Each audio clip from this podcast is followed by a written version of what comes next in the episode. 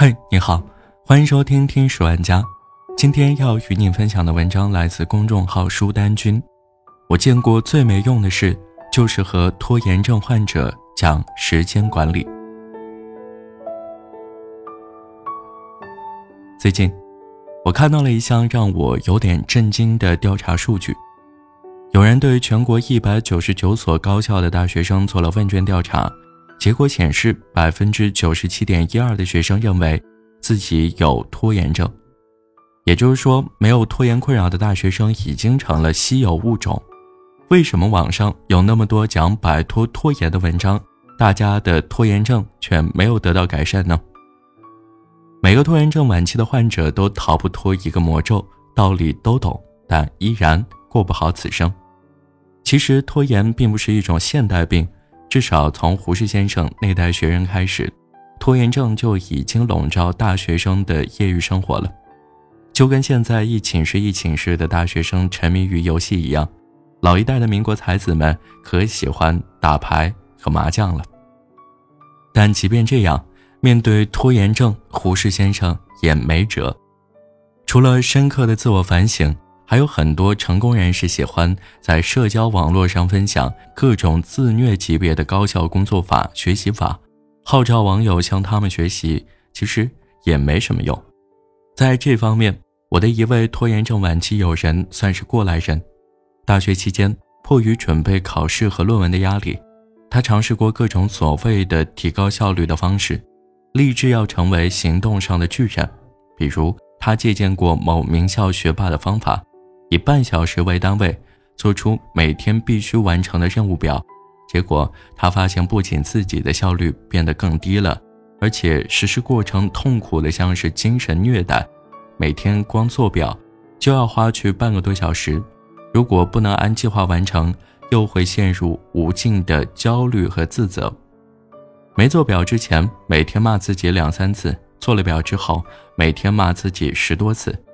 实实在在得过上生而为人，我很抱歉的生活。摆脱拖延，并不是看看泰的演讲或别人分享的经验，然后照着规划时间表那么简单。在大多数人看来，拖延就代表着一个人懒惰，是七宗罪之一。拖延症也因此感到非常自卑。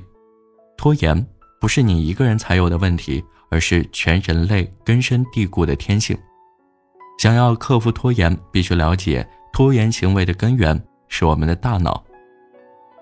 皮尔斯向我们介绍了大脑的两个关键区域，一个是前额叶皮层，它让我们能够从长远考虑、制定计划；另一个是大脑边缘系统，它管辖着我们眼前的举动，因为比前额叶皮层更早进化形成，它的驱动力会更强。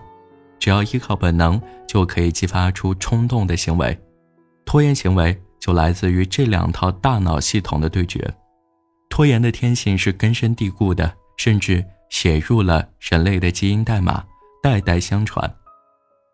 其实，拖延症患者也有不拖延的时候，看剧、玩游戏，或者做他们喜欢的事情。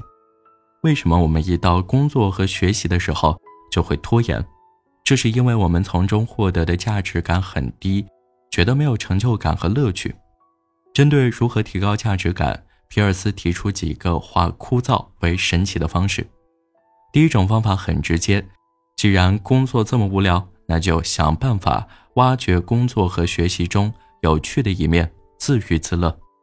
除此之外，还可以通过提高任务的难度和挑战性，来增强完成任务的满足感。还有一种方法叫习得性勤奋，听起来也很诱人。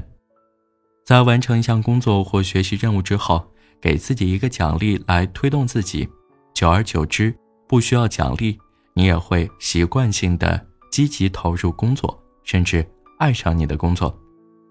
除了以上方法，还有一个终极大招：化激情为事业。作者皮尔斯说。避免拖延很重要的一点是找到你真正想做的事。当然，这并不简单，因为你想做的事不一定适合你且有能力做好。所以在找工作前，最好先做个职业评估，过滤掉力不能及的工作。一提到克服拖延症，很多人都会想到各种严苛的规则，养成某种高度自律的习惯，却忘了激发我们内在对行动的渴望。如果从心底愿意去做一件事情，就算没有那些所谓的时间表、高效工作法，我们一样可以毫不拖延的完成。好了，这就是今天的节目，感谢你的收听。我们下期再见。闭着眼睛唱歌，却听见有人唱和，怎么会这样呢？我想我很快乐，发现有人听着，清浅一条河，只为自己静。